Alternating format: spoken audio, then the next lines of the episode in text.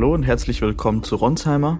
Mein Name ist Philipp Hirtoff, ich bin Journalist und Kollege von Paul. Wir sprechen am Samstagnachmittag und das Thema sind natürlich die Geiseln, die freigelassenen israelischen Geiseln und auch die freigelassenen palästinensischen Häftlinge. Am Freitag hat die Hamas die ersten 13 israelischen Geiseln freigelassen im Rahmen dieses Geiseldeals. Seit Freitag früh ist der Waffenstillstand in Kraft. Paul ist gerade in Israel, in Tel Aviv, hat gestern auch natürlich den ganzen Tag über geschaltet für die Welt und den ganzen Tag sehr intensiv erlebt, mit sehr vielen Menschen in Israel gesprochen. Und darüber wollen wir sofort loslegen. Paul, erzähl mal, wie hast du diesen Tag, vielleicht diesen ersten Tag der Hoffnung seit dem 7. Oktober in Israel erlebt? Ja, du sprichst es an, der erste Tag der Hoffnung. Ich habe es so ein bisschen empfunden, wie das das erste Mal für ein paar Stunden zumindest das Glück zurückgekommen ist, die Freude, die Emotionen, also auf der Straße. Ich war auf einem Platz mitten im Tel Aviv in der Nähe des Verteidigungsministeriums, wo in den vergangenen Wochen die Menschen immer demonstriert haben gegen die Politik und für die Freilassung der ihrer Liebsten demonstriert haben. Und dort war es so, dass die Menschen sich tatsächlich in den Armen lagen. Sie haben vor Freude geweint, als die Nachricht kam, dass diese 13 Geiseln waren es am Freitag, dass sie freigekommen sind und ich muss ehrlicherweise sagen, wenn ich so zurückblicke, das war tatsächlich das erste Mal seit dem 7. Oktober, also seitdem wir hier berichten, auch dass ich sowas wie Glück und Freude bei den Menschen dort gefühlt habe. Und ehrlicherweise, wenn ich zurückblicke in die ganzen letzten Wochen, ich hätte nicht unbedingt damit gerechnet, dass wir das erleben würden, was wir dann erleben konnten. Paul, gestern wurden ja nur 13 Geiseln freigelassen. Mehr als 200 Israelis sind weiter in den Fängen der Hamas im Gazastreifen. Aber du hast die Stimmung auf diesem einen Platz in Tel Aviv als wirklich freudig beschrieben. Was waren das für Menschen, die da äh, sich in den Armen lagen, geweint haben, gesungen haben, gefeiert haben? Waren das die Angehörigen der Geiseln? Waren das ganz normale Israelis? Da waren Angehörige dabei, da waren auch ganz normale Menschen, die einfach gekommen sind und sich gefreut haben. Da waren Familien, die dort in den vergangenen Wochen immer äh, demonstriert haben. Das ist jetzt schon ein Bild, glaube ich, was sehr aussagekräftig war in dem Moment. Aber natürlich, erstens gibt es viele Familien, die nicht wissen, was mit ihren Liebsten passiert. Denn selbst wenn dieser Geiseldeal so bis zum Ende funktioniert, wie er verhandelt wurde, nämlich vier, vielleicht sogar bis zu acht Tage, dann haben wir über 100 Menschen, die freikommen, aber immer noch ja, fast 100, die nicht Teil irgendeines Deals sind. Das heißt, das ist natürlich auch das, was sofort wieder bei den Menschen auch eine Rolle spielt, wenn sie dann gleichzeitig daran denken, dass noch so viele dort in dieser Hölle in Gaza irgendwo sitzen festgehalten werden, insbesondere die Männer und insbesondere die israelischen Soldaten, die dort ja auch teilweise verschleppt wurden. Für die gibt es keine Lösung. Und natürlich hat man Sorge, dass nach einem ersten Deal und dann möglicherweise oder sehr wahrscheinlich am Ende der Feuerpause es für die weiteren Menschen sehr viel schwieriger wird, äh, sie freizubekommen. Es kursieren ja erste Fotos und Videos der Geiseln, der freigelassenen Geiseln, die wieder zurück sind in Israel bei ihren Familien. Gab es so eine Szene, die du gesehen hast, die du besonders berührend fandest, die sich besonders eingeprägt hat? Also es gab eine Szene, die ich allerdings auch nur auf Bildern sehen konnte, wie ein kleiner Junge von seinem Vater im Krankenhaus begrüßt wird und auf ihn zurennt und die beiden sich umarmen voll des Glückes das erste Mal, dass sie sich seit dem 7. Oktober wiedersehen. Und wahrscheinlich hat der Vater häufig gedacht, dass er seinen kleinen Sohn wahrscheinlich nie wiedersehen würde. Und das sind Bilder, die hier natürlich das Land aufwühlen und aufrütteln ich war fast überrascht, dass man die Gesichter der Geiseln dann auch gesehen hat und dass diese Videos so geteilt wurden. Ich hätte erst gedacht, dass man die Menschen da sehr anonym hält. Aber ich glaube, man braucht auch diese Bilder, um zu verstehen noch einmal, welchen Schmerz das ganze Land getroffen hat und dann, wie viel Glück es doch ist, wenn ein Vater seinen Sohn, der auf unfassbare Weise nach Gaza verschleppt wurde, nach so vielen Wochen wiedersehen kann. Also das war etwas, was, glaube ich, das Emotionalste war jetzt hier an diesem Wochenende.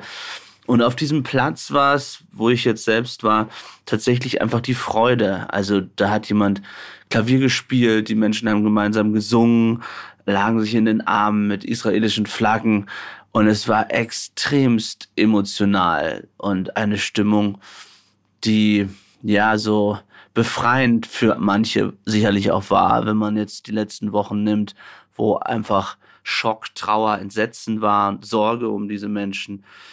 Und nach diesen ersten oder diesen bestimmten Momenten des Glücks denkt man natürlich wieder erstens an diejenigen, die noch dort sind in Gaza und dann natürlich über die Frage, wie es weitergeht mit diesem Krieg. Paul, lass uns einmal über die andere Seite sozusagen sprechen, also über die palästinensischen Häftlinge, Gefängnisinsassen, die freigelassen wurden. Das waren jetzt mehrere Dutzend, also deutlich mehr als die freigelassenen israelischen Geiseln.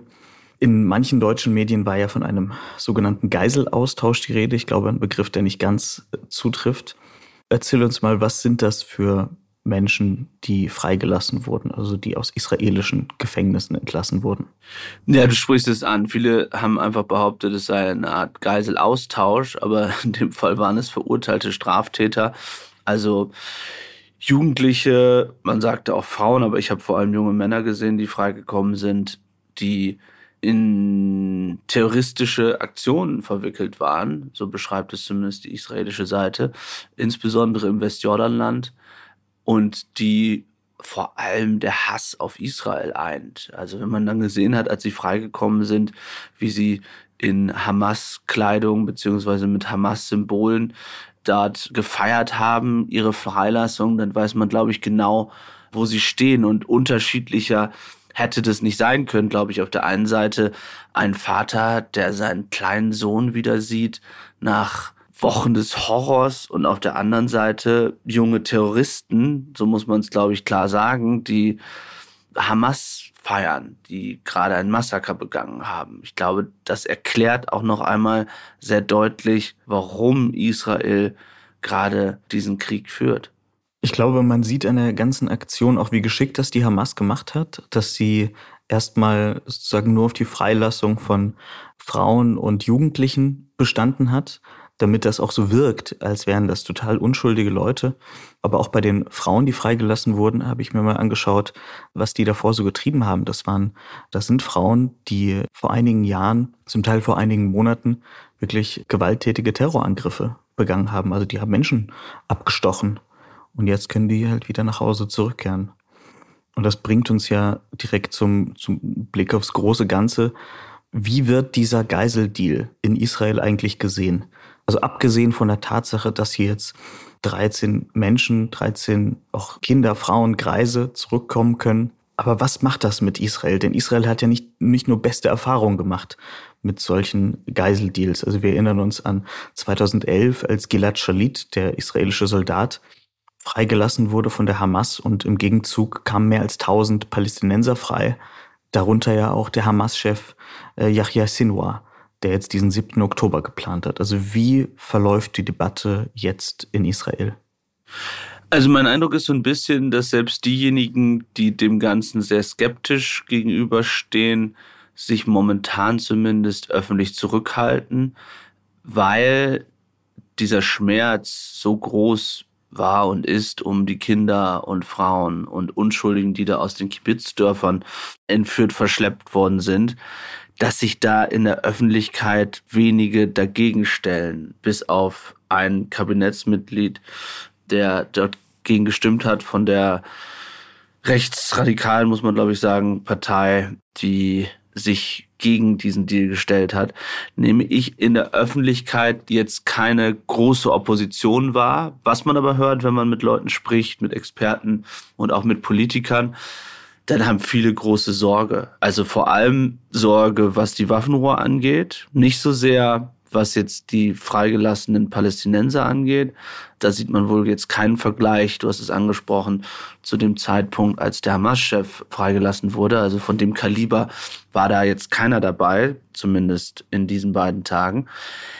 Die Sorge geht eher Richtung Waffenruhe. Also was bedeutet diese Waffenruhe für die israelische Armee, für die vielen Söhne und Töchter der Menschen, die hier, die dort kämpfen, für die Sicherheit Israels und am Ende für den Ausgang des Krieges. Das ist eher die Debatte, die geführt wird. Und es wird die Debatte geführt, ist es sozusagen der Beginn eines noch längeren Waffenstillstands. Also es gibt Leute, die spekulieren, dass ähm, Premierminister Netanyahu das Ganze nutzen könnte, um danach weitere Verhandlungen zu führen und den Krieg sozusagen zu einem Ende zu bringen. Was ich mir nicht so wirklich vorstellen kann, denn ich glaube nicht, dass das momentan zumindest gesellschaftlich durchsetzbar wäre.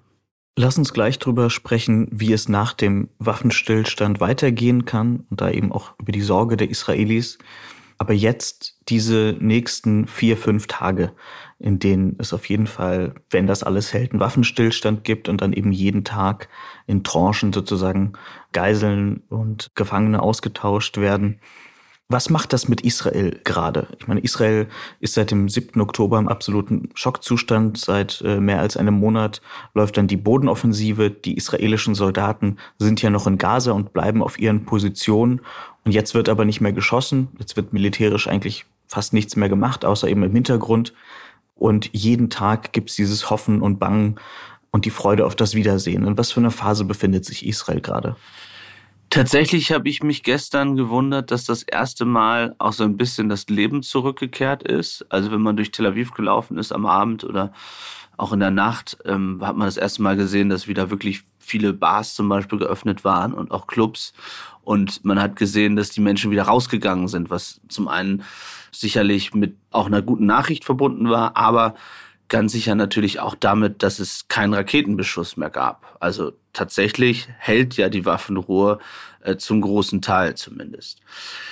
Was macht das mit dem Land? Ich glaube, es ist so ein Schwebezustand zwischen, wir hoffen, dass dieser Geiseldeal funktioniert und der noch immer offenen Frage, wie geht das eigentlich zu Ende in Gaza und was kommt noch dazwischen? Also gibt es vielleicht doch noch eine weitere Eskalation aus dem Norden, also aus dem Libanon? Was macht der Iran noch? Also all diese Fragen bleiben und gleichzeitig natürlich die Sorge, dass sich eben die Hamas jetzt umgruppieren, regruppieren könnte. Und das sind Dinge, die die Menschen, glaube ich, momentan am meisten bewegen. Und was passiert eigentlich gerade in Gaza? Also die israelischen Soldaten bleiben da auf ihren Stellungen, aber es wird eben nicht gekämpft. Das heißt, auch da herrscht jetzt gewissermaßen Ruhe. Werden die ganzen palästinensischen Flüchtlinge, die jetzt ihre Häuser verlassen haben, verlassen mussten, werden die jetzt beispielsweise nach Gaza-Stadt zurückkehren? Und was heißt das eigentlich für einen möglichen Kriegsfortgang? Also Israel hat die Zivilisten davor gewarnt, aus dem Süden zurückzukehren und gesagt, dass sozusagen der Weg in Richtung Gaza, also in Richtung Norden auch gesperrt bleibt und man sozusagen Zivilisten auch nicht in diese Richtung durchlassen würde. Andererseits funktioniert es umgekehrt schon, also sozusagen Zivilisten, die jetzt flüchten wollen, die die ganze Zeit noch ausgeharrt haben in Gaza und im Norden, dass sie Richtung Süden gehen können. Das ist auch etwas, was Israel nochmal mehrfach verkündet hat, dass jetzt auch die Zeit ist, für diejenigen in sicherere Gebiete zu gehen. Denn die klare Ansage ist, dass der Krieg wieder beginnen wird, entweder nach vier Tagen Waffenruhe oder nach acht Tagen Waffenruhe. Das hat auch Verteidigungsminister Galant äh, sehr, sehr klar formuliert, dass man mit der Operation nicht zu Ende ist, mit dem Krieg nicht zu Ende ist, dass die Hamas noch nicht zerstört ist, so wie Israel es möchte. Von daher ist es tatsächlich eine Pause und ich gehe fest davon aus, dass es danach unvermittelt weitergeht. Was glaubst du eigentlich, was hat diesen Geiseldeal möglich gemacht? Waren das internationale Verhandlungen mit den USA, mit Katar, mit Ägypten, die alle involviert waren? Oder zeigt das eher, dass die militärische Operation Israels den Druck auf die Hamas so sehr erhöht hat, dass sie nicht anders konnte, als auf irgendeinen Deal einzugehen. Also es rühmen sich jetzt irgendwie alle, insbesondere Katar. Ich glaube, die brauchen das natürlich auch für ihr Image, nachdem die ganze Welt gesehen hat, dass dort eben Terroristen nicht nur zu Gast sind, sondern auch gefördert werden und bezahlt werden und unterstützt werden, war der Druck, glaube ich, für Katar in der internationalen Welt schon sehr groß, dass dort irgendetwas funktioniert. Bedeutet das, ohne Katar hätte es nicht funktioniert? Schwer zu sagen. Ich glaube, am Ende geht es den Hamas-Terroristen alleine um sich und in dem Fall um die Frage des Krieges. Und ich glaube schon, dass man sagen kann, dass aus israelischer Perspektive der Krieg erfolgreich war. Im Sinne von, man hat eine Kombination aus Luftangriffen und Bodenoperationen durchgeführt. Auch das war ja in den vergangenen Wochen sehr umstritten. Wir erinnern uns, dass die USA zum Beispiel Israel immer wieder gewarnt haben, überhaupt mit Bodentruppen reinzugehen. Und ich glaube, man kann schon sagen, dass das, was Israel getan hat, aus der Sicht erfolgreich war und man möglicherweise auch die Hamas überrascht hat mit der Vehemenz, sowohl von Luftangriffen auf Tunnelsysteme zum Beispiel mit bunkerbrechenden Bomben, die natürlich auch, das gehört zur Wahrheit dazu, viele zivile Opfer gekostet haben, aber eben gleichzeitig erfolgreich waren gegen dieses System der Hamas, der verzweigten Tunnelsysteme und um dann reinzugehen mit israelischen Soldaten. Also kurz gefasst, ich glaube, der Druck war für die Hamas am Ende zu groß, als dass man nicht eine Feuerpause hatte machen können. Also man wollte diese ja schon in den letzten drei, vier Wochen. Ähm, das hat Israel nicht mitgemacht, einfach aus einem klaren Grund, weil man weiß, dass man militärisch Druck ausüben muss, um dort voranzukommen. Wie kann die Hamas diesen Waffenstillstand denn jetzt nutzen, um den Druck von sich runterzunehmen? Denn das Interesse der Hamas ist doch wohl wahrscheinlich, dass der Krieg in dieser Form nicht weitergeht, dass israelische Bodentruppen nicht weiter aktiv sind in Gaza. Kannst du dir vorstellen, dass die Hamas jetzt nach der ersten Phase oder dieses Waffenstillstands, also nach den ersten vier, fünf Tagen, weitermachen wird mit Verhandlungen und öffentlich sagen wird, naja, wir geben euch die Geiseln ja Schritt für Schritt zurück, aber eben nur zu folgenden Bedingungen, also dass Israel eben militärisch nicht weitermacht. Glaubst du, dass die Hamas alles tun wird, um Israel von einer Fortsetzung der Bodenoffensive abzuhalten? Das halte ich für sehr gut möglich, dass äh, die Hamas das versuchen wird. Denn Zeit hilft ihnen. Du hast ja gefragt, was und wie konkret kann ihnen das helfen. Also man muss sich ja so vorstellen, dass auch die gesamten Kommandostrukturen, insbesondere im Norden des Landes, massiv zerstört wurden. Also die Kommunikation untereinander war eigentlich kaum mehr möglich in diesem Teil des Landes. Gleichzeitig haben sich viele versteckt und sind möglicherweise als Zivilisten ähm, Richtung Süden gegangen oder Zivilisten verkleidet Richtung Süden gegangen, um sich erstmal in Sicherheit zu bringen, um dort in Tunneln auszuharren und um auf weitere Befehle zu warten. So, ich denke, die Hamas wird einerseits versuchen, jetzt diese Pause eben zu nutzen, um eine taktische Neuorientierung möglicherweise hinzubekommen. Ich glaube nicht, dass es so einfach sein wird, äh, für die Hamas neue Waffen reinzubekommen was ja nur durch Tunnelsysteme Richtung Ägypten funktionieren kann. Denke, das ist momentan sehr, sehr kompliziert, aber auch das ist nicht unmöglich. Und dann wird man gleichzeitig versuchen, Israel hinzuhalten. Du hast es angesprochen, es gibt ja einen Grund, warum man nicht alle Geiseln freilässt, um weiteres Potenzial zu haben, Druckpotenzial zu haben gegen eine Weiterführung des Bombardements. Nur ich denke nicht, dass Israel sich auf etwas einlassen wird im Sinne von, nehmen wir jetzt an, das hat alles funktioniert und wir sind am achten Tag und dann sagt Hamas plötzlich, jetzt haben wir hier nochmal fünf, wenn ihr uns nochmal zwei Tage gibt. Also kann mir nicht vorstellen, dass man sich auf so einen Deal dann einlässt. Wenn es einen weiteren Deal gibt, dann wäre der auch gesellschaftlich nur akzeptabel, wenn wirklich alle Geiseln freikämen. Aber es gibt ja in dieser ganzen Gleichung nicht nur die Hamas und Israel, sondern auch die internationale Gemeinschaft. Die USA vor allem, natürlich auch die EU.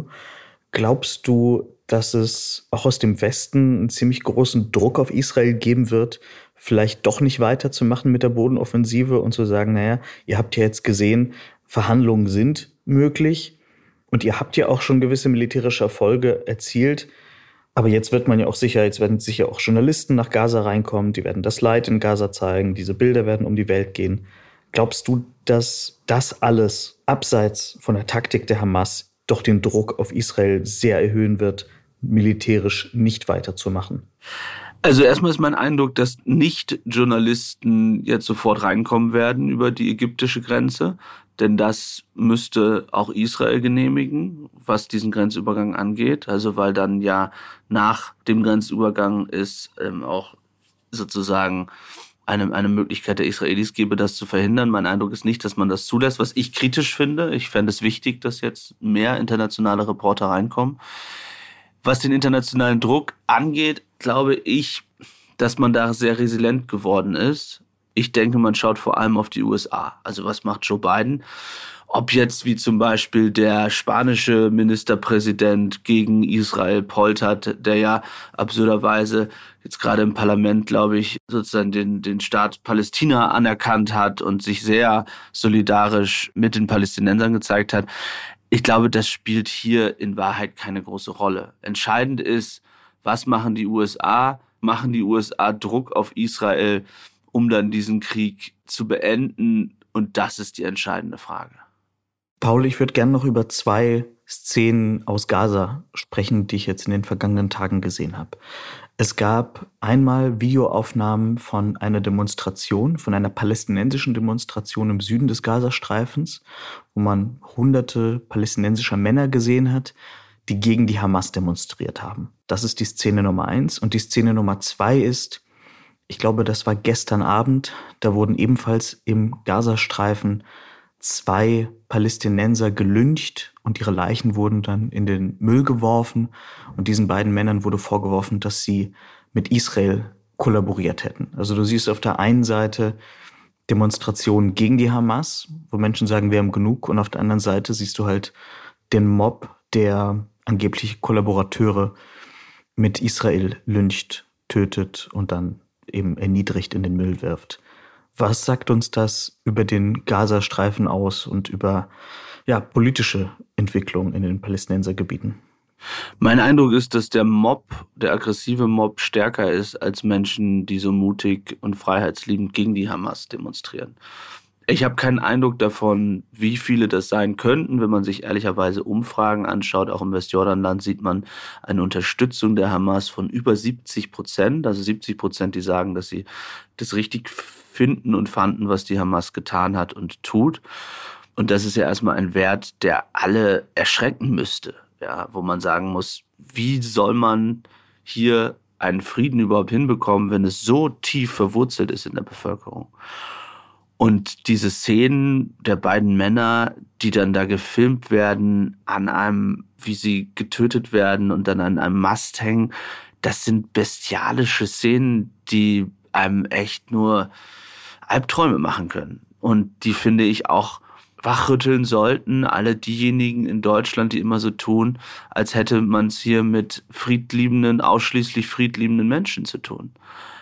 Ich glaube schon, dass es sehr klar zeigt, zu was dieser Mob eben fähig ist und in der Lage ist. Und wir alle wahrscheinlich auch in den letzten Jahren viel zu wenig darauf geschaut haben, was dort eigentlich passiert und passiert ist.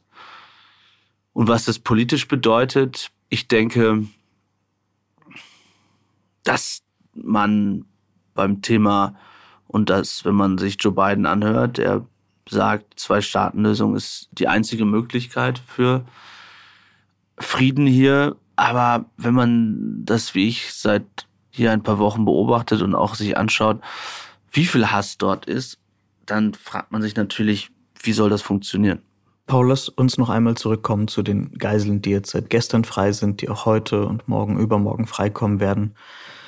Wahrscheinlich wird, werden israelische Sicherheitsdienste ja mit diesen Leuten sprechen, um versuchen herauszufinden, also einfach Informationen zu sammeln, um Hinweise zu sammeln, wo die anderen Geiseln sein könnten.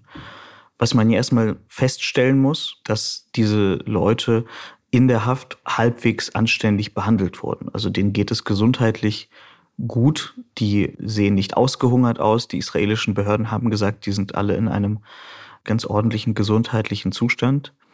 Was glaubst du, kann man herausfinden, wenn man mit diesen Menschen sprechen kann? Oder ist das im Prinzip relativ wertlos, weil die Hamas natürlich ganz genau sich abgesichert hat, bevor sie diese Leute freigelassen hat, dass sie nichts verraten können, was irgendwie von Wert ist? Also am Ende sind ja die kleinsten Details möglicherweise hilfreich. Und das ist ja ein bisschen wie ein Puzzlespiel. Israel hat ja auch mehrere Gefangene genommen in Gaza, äh, die dann verhört wurden und auch von dem Überfall am 7. Oktober, von dem Massaker, wo man Gefangene genommen hat. Und sicherlich helfen bestimmte Details den Behörden und den Geheimdiensten, ein größeres Bild zu bekommen von dem erstens, was am 7. Oktober passiert ist, aber auch danach weiß man am Ende mehr über die Örtlichkeiten. Ich gehe nicht davon aus, dass die Hamas so unprofessionell agiert hat, dass dort jetzt viele Dinge öffentlich werden oder beziehungsweise, dass, dass da wirklich große Neuigkeiten sein werden. Ich gehe davon aus, dass man die Geiseln immer wieder an verschiedene Orte gebracht hat, aber in einer Art und Weise, dass sie nicht viel mitteilen werden können, weil dafür arbeitet die Hamas auf grauenhafte Weise, glaube ich, zu professionell. Hast du eigentlich auch das Hamas-Video gesehen von der Geiselübergabe? Also wie Hamas-Terroristen mehrere Geiseln aus ihren Bussen geholt haben und dem Roten Kreuz übergeben haben? Das war ja wieder so ein Versuch, ähm, naja, Propaganda natürlich zu verbreiten und sich als halbwegs humanitär darzustellen.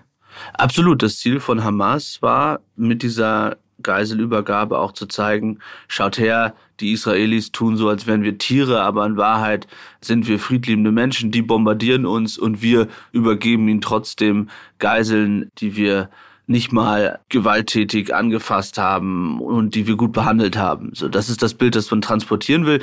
Gar nicht so sehr in Richtung Westen oder in Richtung, aber natürlich insbesondere in Richtung arabische Welt. Denn da gab es schon eine auch aufkommende Debatte zumindest ganz rund um den siebten, was die Taten anging. Und diese ISIS-Vergleiche, die waren durchaus gefährlich für die Hamas, die dort auch teilweise zumindest kamen. Denn wir erinnern uns, gegen ISIS hat eben nicht nur die westliche Welt gekämpft, sondern auch Teile der arabischen Welt. Von daher tut man alles dafür, dass jetzt irgendwie ein anderer Eindruck kommt. Im Sinne von, wir sind viel humaner, als wir gemacht wurden. Paul, danke dir für deine Einschätzung und deine Berichte. Und lass uns zum Schluss dieses Podcasts einmal reinhören, was ein israelischer Vater, der gestern Abend seine Frau und seine Kinder zurückbekommen hat aus Gaza, was er zu sagen hat, wie er sich fühlt, wie er diesen Geiseldeal sieht und wie er auf die nächsten Tage, Wochen und Monate schaut.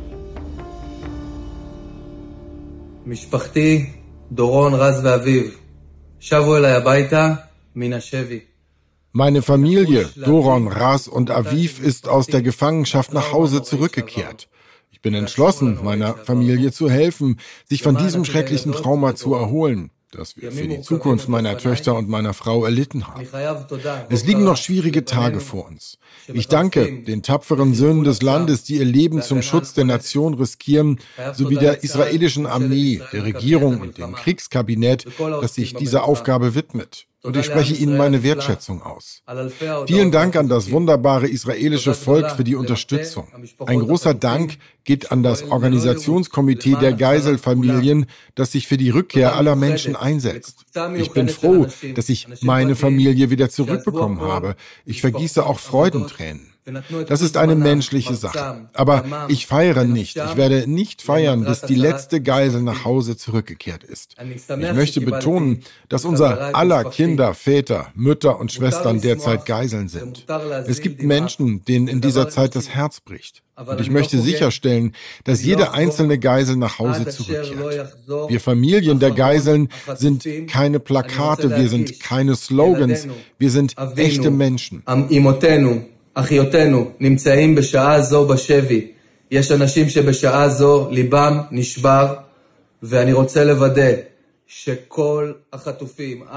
Ab heute sind die Familien der Geiseln meine neue Familie und ich werde alles tun, um sicherzustellen, dass die letzte Geisel sicher nach Hause zurückkehrt. Danke euch allen.